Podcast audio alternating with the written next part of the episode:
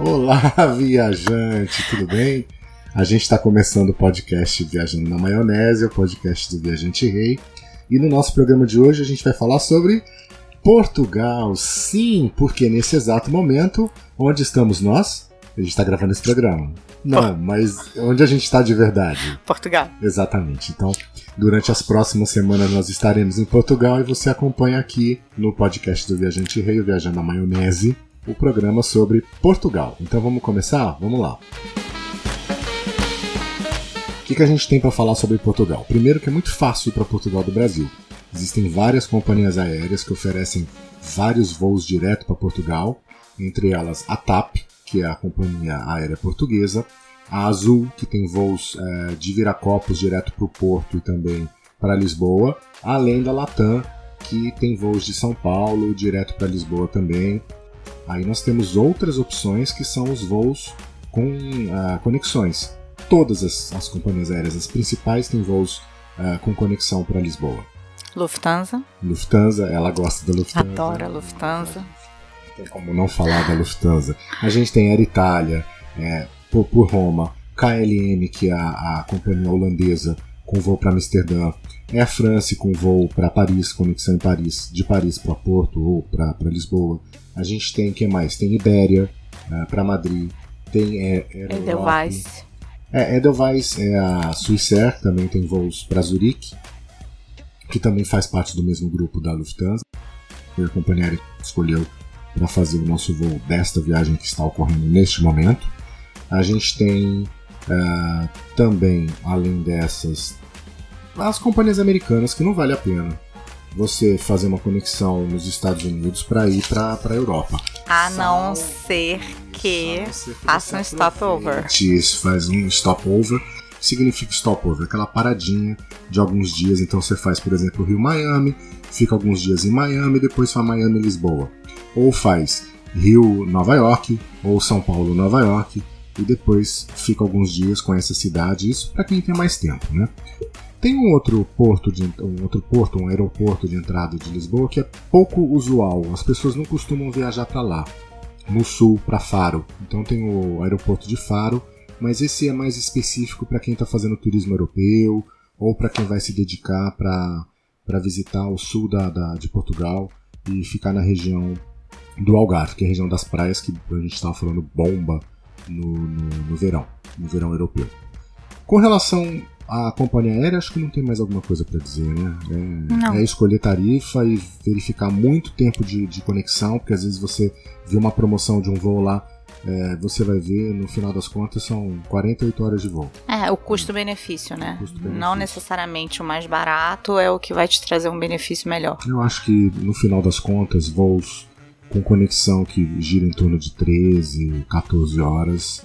Tá de bom tamanho, que é o tempo de você fazer migração e comer alguma coisinha no aeroporto e depois seguir Até porque é um voo longo, né? É. Um voo de no mínimo uns 10, 11 10, horas. É, 10 horas por aí. Se você pega um voo direto, quem leva vantagem é quem sai do Nordeste, quem sai de Fortaleza. É. Muita vantagem.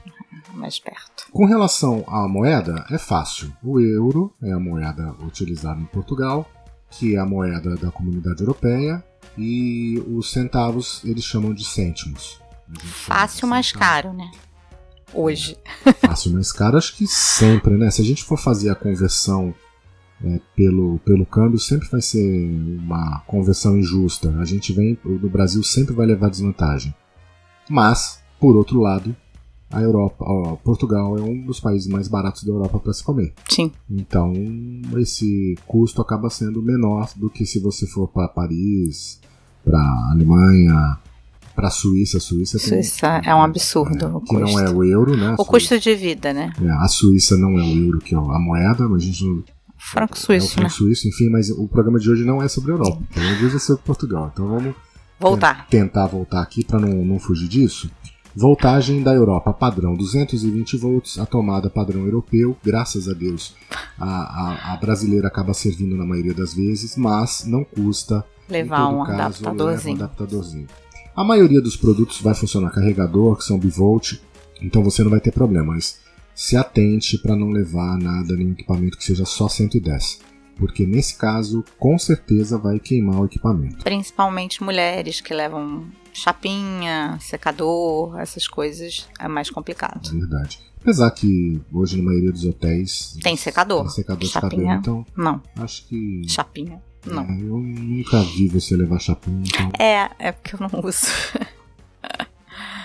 língua. Qual a língua falada em Portugal? Português. Português, pois é. Aí eu queria abrir um parênteses para falar sobre a língua, a língua portuguesa. É, existe um certo preconceito com relação ao português de Portugal por parte dos brasileiros. O que eu não vejo por parte dos brasileiros, por parte dos portugueses com relação aos brasileiros. Os portugueses entendem muito bem o português brasileiro, estão super a, habituados a, a, a, ouvir o português do Brasil. Porque né? eles consomem a nossa cultura. Eles consomem a nossa cultura. A gente não consome a cultura de Portugal. A gente não consome. Acho que é a grande diferença. O grande diferencial. Então, a gente, se a gente não se acostuma a ouvir o português de Portugal. Então, eu acho que é assim, gente, português é português, não importa de onde ele seja. No Brasil, não precisa ir muito. De São Paulo para o Rio, são 400 e poucos quilômetros de, de, de distância. É uma distância pequena. E, e, a gente tem diferenças incríveis. Biscoito bolacha? É, mas essa todo mundo sabe. Vamos pegar um, por exemplo, ah, entra naquela agulha. É. Pois é. Ou Pro então, paulista, o que, que é entrar naquela agulha?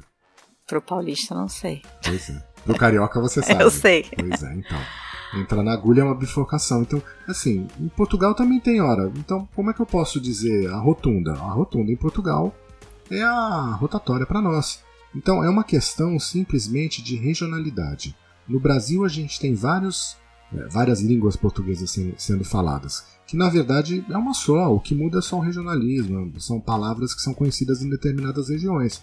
E Portugal não é diferente disso.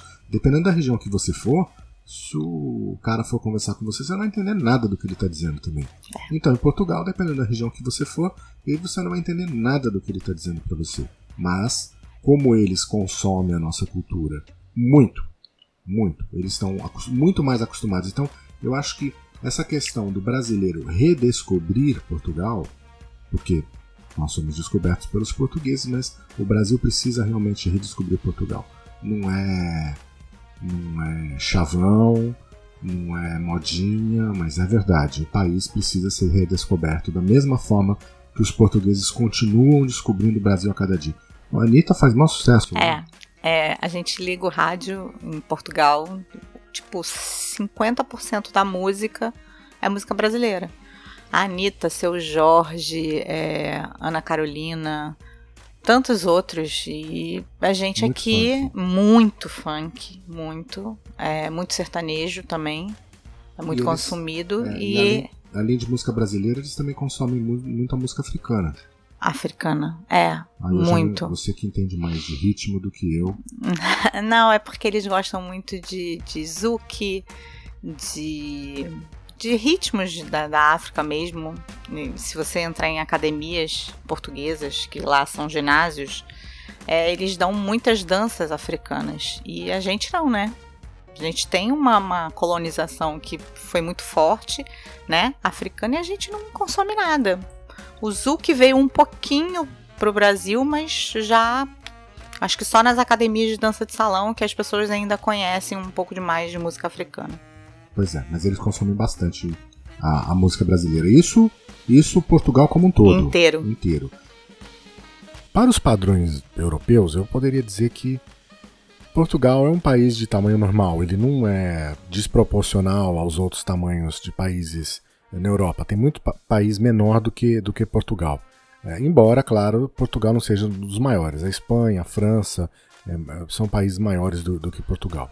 Mas para padrões brasileiros, a gente poderia dizer que Portugal está mais para um estado, caberia mais para um estado do, do, Brasil do que, do que para um país.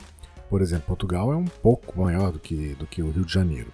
Mas como é que está dividido Portugal? Portugal está dividido, a gente já falou, em algumas regiões, é, os chamados que a gente poderia chamar de estado, que para eles são os distritos, ou seja, que são uma, uma reunião de alguns municípios, e as freguesias, que para nós é, seriam os bairros. Por exemplo, Belém.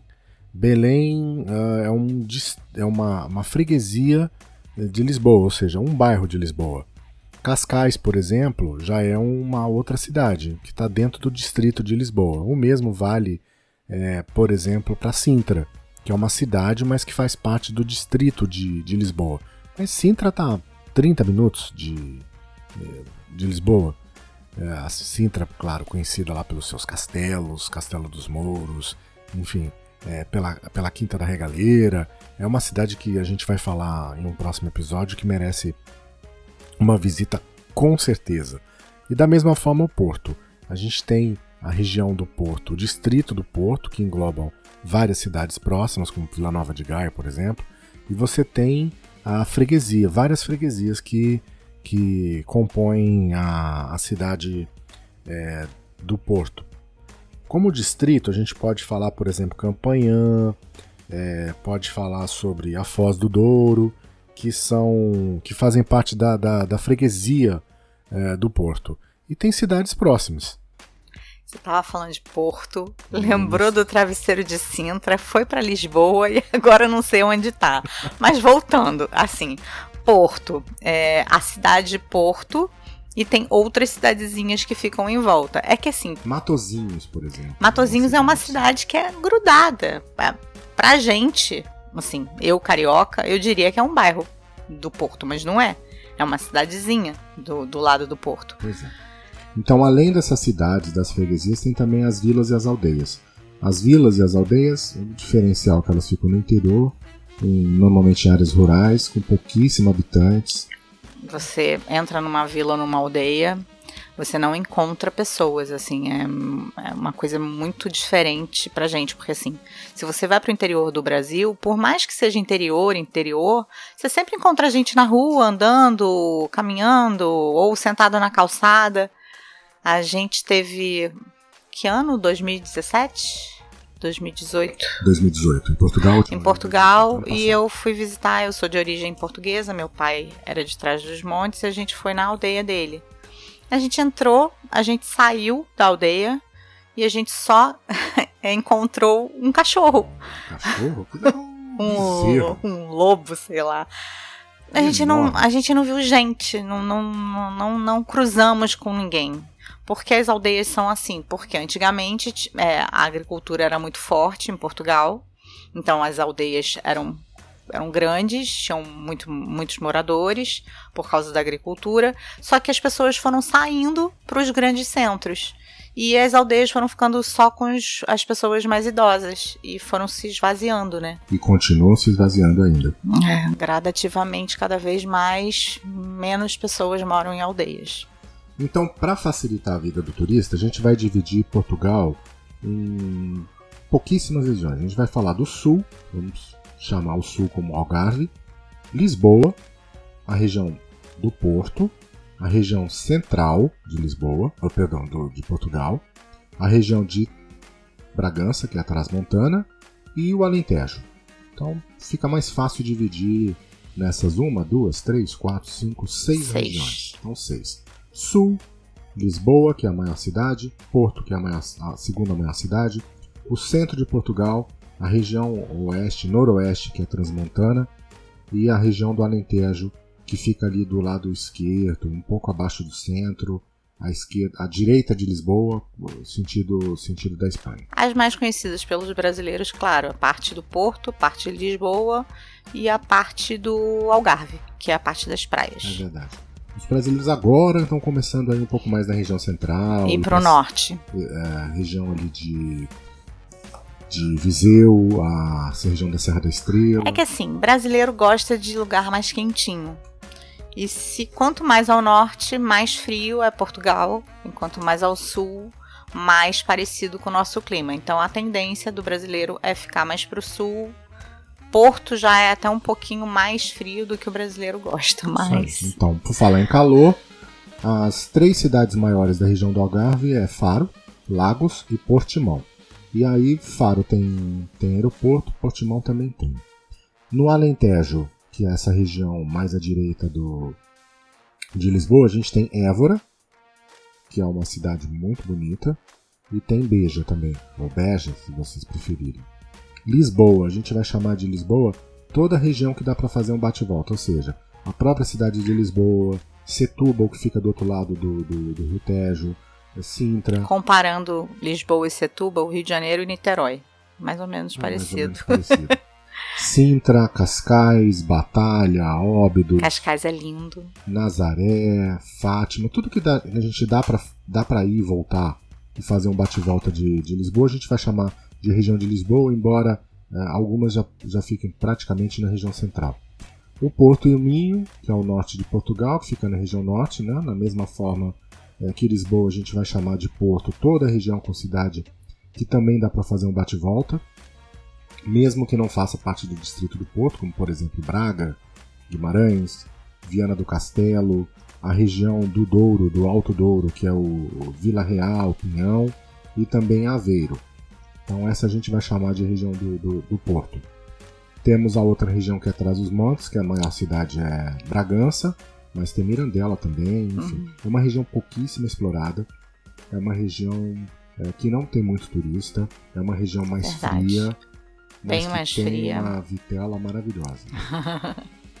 Já viu que nosso podcast gira bem em torno também de comidas. É, pois é. E a gente viaja na maionese. É. A região central, que é a região da beira, que tá- temos aí Viseu, Serra da Estrela, Guarda, Covilhã. que é uma região muito especial de Portugal, que eu não sei se os brasileiros já, né, já começaram a conhecer mesmo. Eu acho que é mais a Serra da Estrela. Uhum, Mas, tipo, Covilhã é uma cidadezinha pequenininha e linda, né? verdade. É especial. Que É, eu acho que Covilhã- é, Covilhã é bonitinho, é, é muito bonitinho. No, No no pé da serra. serra, com hotéis fantásticos lá em cima, uma bela de uma vista, uma região fria, e aí o brasileiro acaba um pouco, mas é. Quem gosta de ir pra Campos do Jordão Vai adorar. vai adorar ir pra Serra da Estrela, ainda mais com neve, né? No Uhum, inverno. uhum. Então, essas são as regiões que a gente vai falar é, no nosso podcast de, de hoje, esse primeiro. É, nos próximos, nas próximas semanas, a gente, a gente- nas próximas semanas a gente acaba é, falando um pouco mais sobre cada uma das regiões, Se aprofundando se um pouquinho. aprofundando um pouco mais, mas nessa primeira a gente vai fazer um ampassando sobre qual o, o pacote ideal, qual o tempo ideal, qual o roteiro ideal para você fazer para Portugal na sua realidade. Então a gente vai deixar de fora é, Portugal não continental, então a gente vai falar só sobre Portugal continental, ou seja, Açores, Ilha da Madeira vão ficar de fora por enquanto, já que infelizmente a gente não conhece nem a Ilha da Madeira Mas conheceremos em breve. e nem Açores, mas com certeza, assim que possível, a gente vai conhecer é, essa Portugal não continental. Então, no programa de hoje, a gente vai falar sobre os roteiros que podem ser feitos para conhecer Portugal do norte até o sul. A gente não vai se aprofundar nessas regiões- regiões específicas, já que realmente durante as próximas semanas a gente vai falar sobre detalhes sobre Lisboa, sobre Porto, o que fazer nos arredores dessas duas maiores cidades de Portugal. Porto de entrada e saída Porto e Lisboa, que são os maiores aeroportos. Você pode fazer o seu voo entrando por Lisboa e saindo Pelo Porto. pelo Porto, ou vice-versa. Neste caso, o ideal é você avaliar, antes de comprar sua passagem, o custo para você devolver o carro numa cidade Diferente da que você. diferente da que você alugou, Uhum. ou se você vai fazer ah, esse seu roteiro sem utilizar carro, só utilizando transporte público, ônibus, Trem. enfim. Aí é, é- eu acho que dá para analisar isso principalmente dependendo da quantidade de dias que, que vai fazer.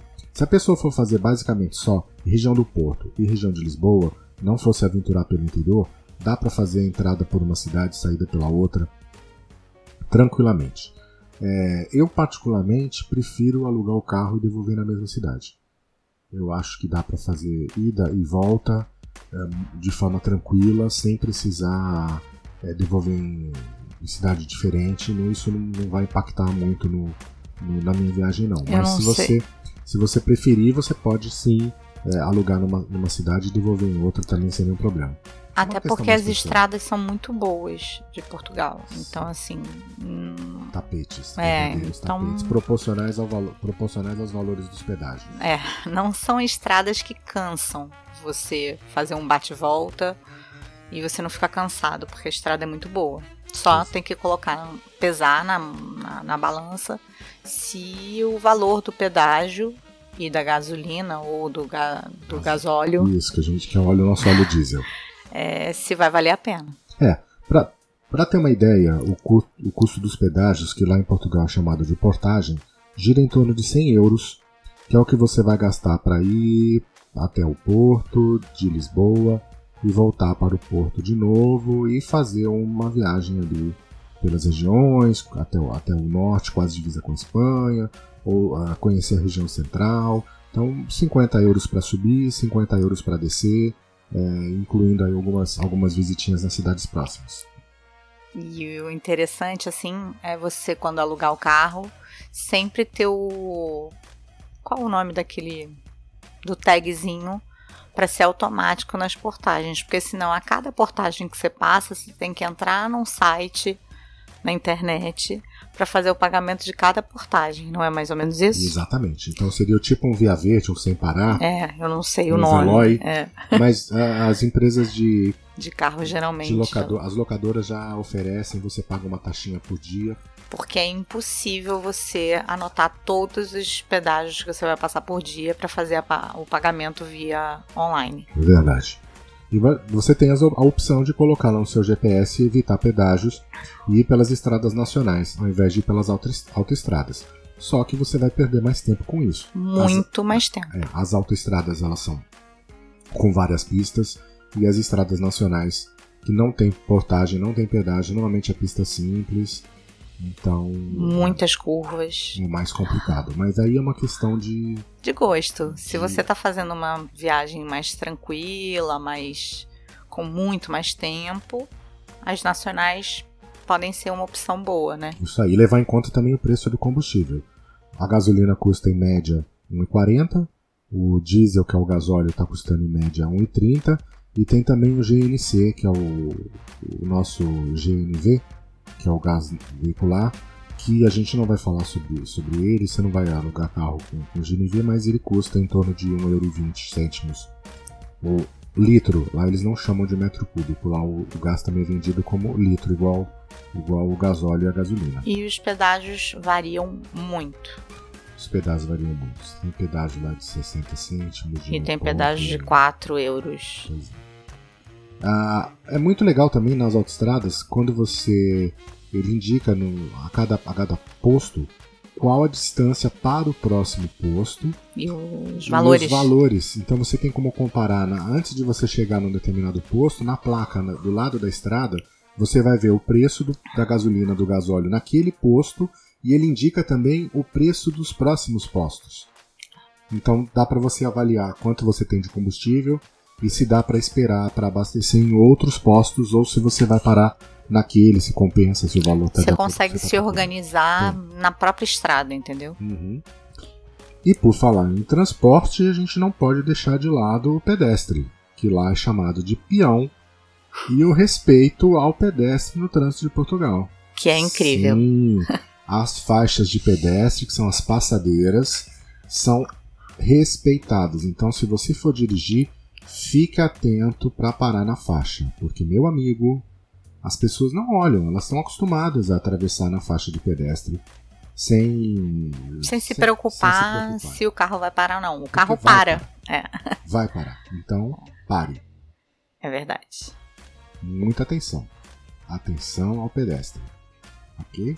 Agora que você já sabe quais são as regiões de Portugal, como se locomover pelo país, chegou a hora de falar sobre o clima. Quanto mais ao sul, mais quentinho. Isso quer dizer menos frio, né? é verdade. Então o Algarve é indicado para os meses de verão europeu, que é de junho a agosto. Maio ainda está ameno e setembro começa a esfriar.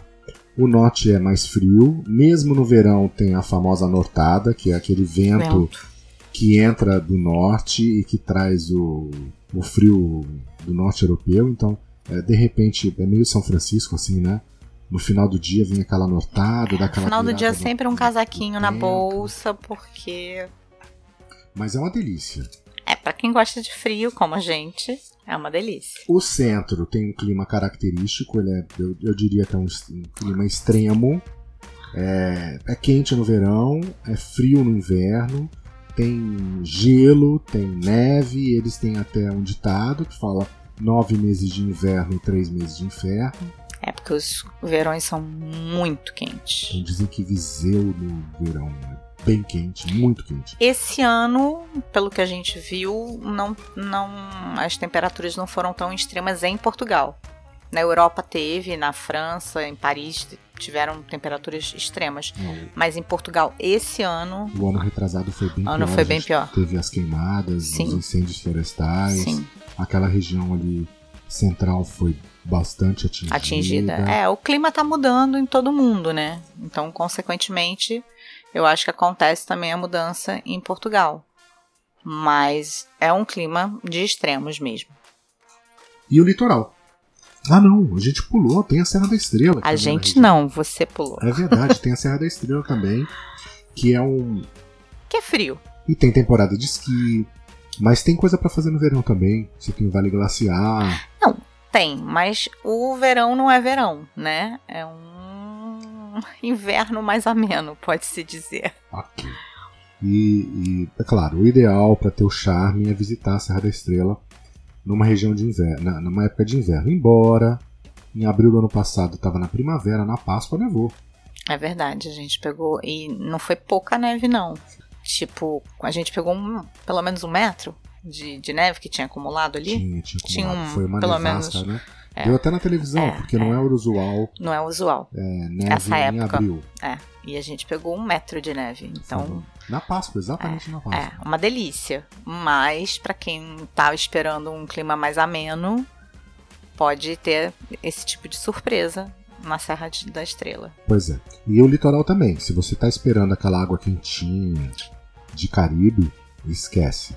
As águas são frias, São limpas, são claras, mas mas. para os padrões brasileiros são águas frias, mesmo no Algarve. Mesmo no verão, a, te- a temperatura da água é amena. Não espere encontrar água 27 graus, 24 Mas graus. nada que uma roupinha de neoprene não dê jeito. É nada que alguns, algum- alguns minutos na água também não dão jeito, porque você acaba se acostumando com a temperatura. É verdade. E além das praias, a gente tem as praias pluviais também. Que é uma região, a região da, da- de Braga, tem bastante, bastante rio que o pessoal utiliza para ir pra praia, ali em cima no Gerês. Gerês, né? É bastante praia pluvial. Então se você gosta de Rio. você- de rio, tem praia de rio para aproveitar também. Eu prefiro praia, praia. Eu prefiro piscina, piscina. Vamos lá para os roteiros então? Quanto tempo que você deve reservar para fazer um passeio para Portugal? Quais são os roteiros possíveis? você pode fazer três tipos de roteiro para Portugal. Se for um roteiro pequeno, de quatro dias, cinco dias, seis dias, eu diria: fique apenas numa única cidade. Dê atenção para aquela cidade. Então, vai viajar quatro, cinco, seis dias? Vai para Lisboa. Conheça Lisboa, explore Lisboa, que só em Lisboa você vai gastar quatro dias. O mesmo vai valer para a região do Porto. 4, 5, 6 dias. explore o porto, dê uma visitada nas regiões próximas, vai conhecer o Vale do Douro, a região Vinheira. E é isso. Quatro dias, cinco dias, seis dias é para conhecer uma das duas cidades só. Não dá para ir em uma e outra porque você não vai conhecer nenhuma das duas direito. Sim. Você vai falar que você esteve na cidade, não Pois que é. você conheceu. Isso aí. Agora, se você for viajar 8, 9, 10, 11, 12 dias, Aí já dá pra ampliar. Aí já dá para conhecer, basear em Lisboa no Porto, ficar quatro dias em cada e conhecer as regiões próximas. Do contrário, menos do que, do que sete dias tem que focar em uma cidade só. Se você tiver mais tempo, 18 dias, 17 dias, aí Aí já, já dá começa. para conhecer É. a região de Lisboa, dá para conhecer a região do Porto e dá para conhecer também explorar o centro de Portugal e fazer um roteiro circular onde vo- que você sai de Lisboa, vai até Évora, sobe para a Serra da Estrela, Covilhã, passa ali pela região central, Viseu, vai para o Vale do Douro, Pinhão, segue até o Porto e depois de Porto você desce por Aveiro, vai conhecer o Leitão de Mealhada, pode passar por Nazaré, Já percebeu que teve comida de novo. claro, sempre.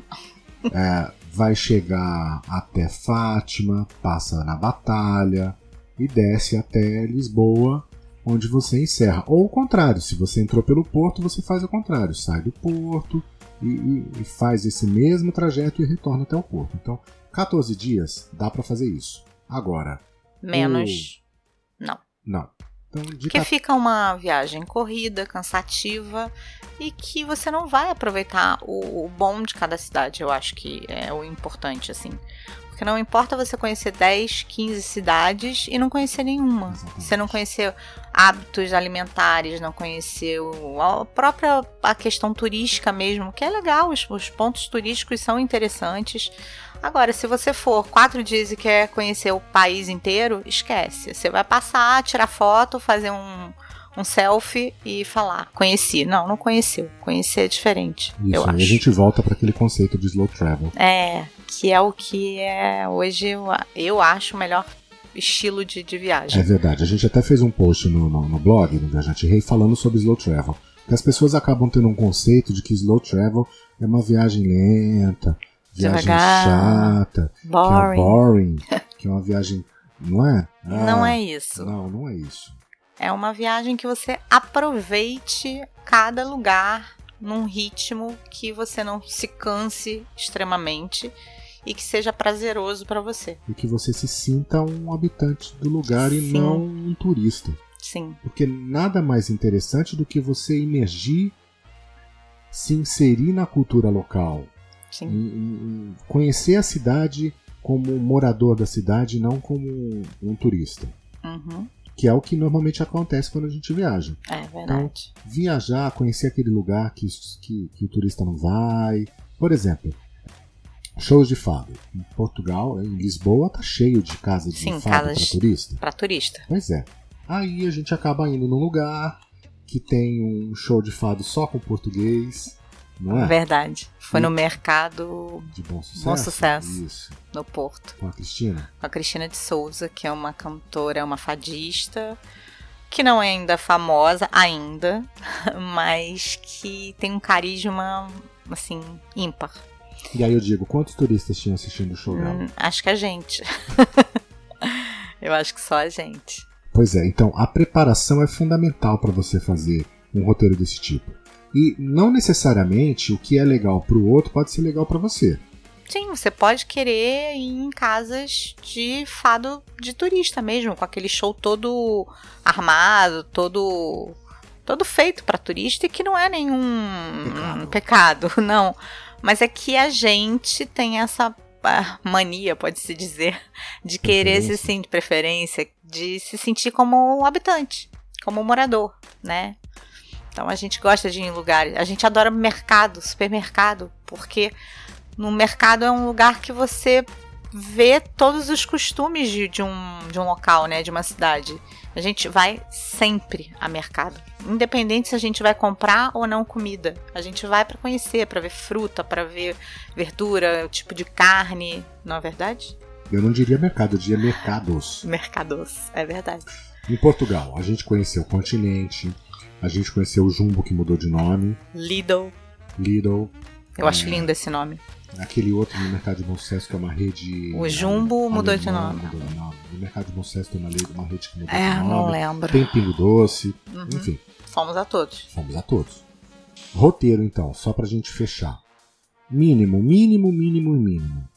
Se você for conhecer mais de uma cidade, sete dias. Que é quatro em Lisboa e três no Porto. Esse é o mínimo do mínimo menos de 7 dias, fique em uma cidade só. Roteiro ideal, de 14 a 17 dias, que aí você conhece essa região norte, região centro e região Lisboa.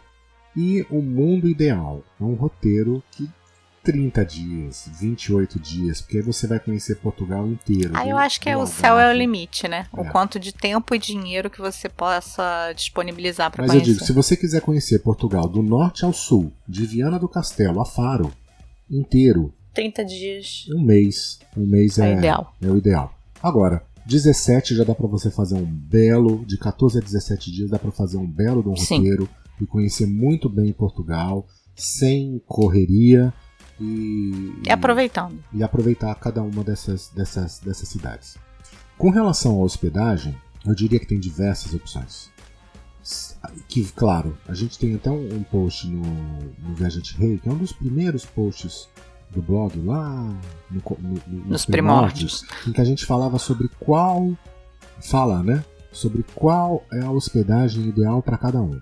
Então você vai ter que ver qual é a hospedagem ideal para você. Quando você vai viajar, como que você gosta de se hospedar? Em Portugal você vai poder escolher qualquer uma dessas opções. Você pode ficar em guest houses, você pode ficar em hotel, você pode ficar em hotel rural, você pode ficar em hotel boutique, você pode ficar em resort, você pode ficar em conventos e mosteiros que foram reformados e que hoje tem um clima todo especial.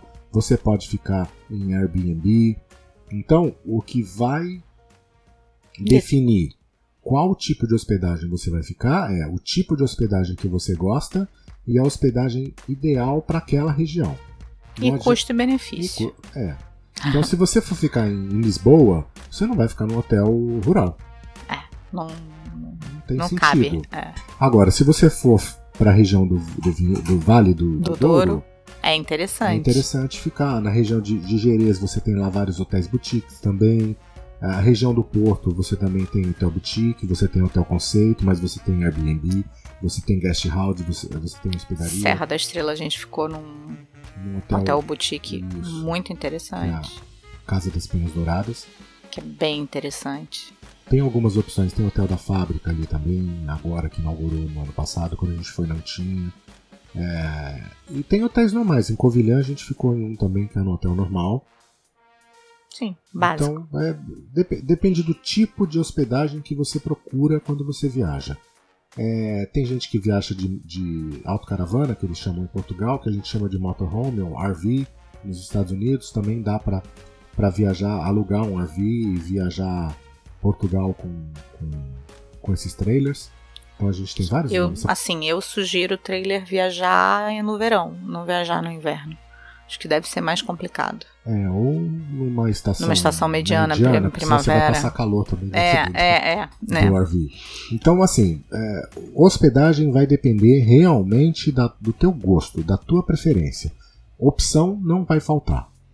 E analisar sempre o preço uh, dessas hospedagens. Que variam muito. Que variam muito. E o tipo, por exemplo, a gente quando ficou hospedado no Porto, a gente ficou no Corinthians que é um hotel cinco estrelas, muito no... bacana. Lisboa, amor. Lisboa. Isso, Lisboa. Quando a gente ficou, eu falei, é que, é que Porto é a cidade do coração, a gente acaba falando. No Porto a gente ficou no HF Fênix. Muito bom. Que é um hotel bom. Mas o Corinthians de Lisboa é incomparável. É verdade. Mas na região central de Lisboa você tem hotéis bons também, na região ali da Marquês de Pombal. Uhum é, vários HF ali. Então é, é, uma questão de analisar qual o seu perfil de, de hospedagem, o que você procura para poder é, ficar no, no hotel ou Airbnb ou guest house, enfim. Então é sempre de acordo com o seu tipo de perfil. Duas regiões obrigatórias. Então assim, tem que conhecer Lisboa e tem que conhecer o Porto. Se você vai ter só quatro dias de viagem, então você já sabe, escolhe uma das duas e tenha certeza que você vai precisar voltar para Portugal para conhecer a outra. Não tem como ir para Portugal e não conhecer o Porto ou não conhecer Lisboa. Tem que fazer essa comparação. Tem que descobrir qual vai ser a cidade do seu coração. Existe aí uma disputa, a gente pode dizer quase Rio de Janeiro e São Paulo. Rio São Paulo, de preferência. Uns defendem Porto, outros defendem Lisboa. E aí, como é que você vai saber qual que você defende se você não conheceu uma ou outra? Lisboa é mais cosmopolita. É Porto é mais aconchegante, é mais. Tem cara de cidade pequena, mas não é cidade pequena. Tem cara de cidade pequena, mas não é uma cidade pequena. Exatamente, acho que diria essa definição. É. Então, embora elas não sejam pequenas, como elas não são pequenas, a gente pode levar em consideração que quanto mais central for a hospedagem, melhor. Mais fácil vai ser a locomoção pela cidade, principalmente através de transporte público tanto Lisboa quanto Porto estão é, bem servidas de ônibus e metrô, que eles chamam de metro. Tem também em Lisboa os comboios, que são os trens, que também servem bem a, a cidade. Você vai para Cascais de, de metro, de, perdão, de, de, de comboio. De comboio. É, tem na, no, no Rocio também tem, tem comboio que sai de lá, que vai É, você, a mobilidade urbana das duas é muito bem servida. Numa, você não tem problemas de, de locomoção nesses dois grandes centros de Portugal. A gente já não sabe no interior, mas nos dois grandes centros é muito bem servido. É, a gente tem. Fora que dá para andar muito a pé, né? Dá, dá para andar muito. Porto e Lisboa a gente andou muito a pé. Porque é seguro, né? E é gostoso, porque aí você vai entrando naquelas ruas pequenas, aí vai conhecendo. Quando você vê, você já conheceu muito mais do que você pensava que ia conhecer quando você está andando a pé. Eu gosto muito. É, e sem contar que assim, você acaba descobrindo o que os, o que os livros é, guias não falam sobre aquela, é aquela área. Você andando, explorando as ruas, você acaba descobrindo outros locais que, que não estão ali, Sim. ou enfim, que você nunca imaginaria encontrar. E que outra pessoa de repente não vai encontrar, porque não andou por ali. Verdade. Então, próximo a Lisboa e do Porto, a gente tem como uh, ampliar uh, regiões que merecem noites extras. Que dá para você ir e dormir em cidades próximas e voltar. Por exemplo, na região do Douro, você pode reservar uma noite, dormir no hotel boutique. Para ter uma experiência de, de, de, de visitar as as vinícolas. As vinícolas, se experimentar. For no mês de setembro dá para aproveitar uma vindima. A vindima. É. Pisar na uva, fa fazer teu próprio vinho. É. Ou se você for na primavera, dá para ver as parreiras florescendo. Então, cada, cada época do ano você encontra uma Portugal diferente.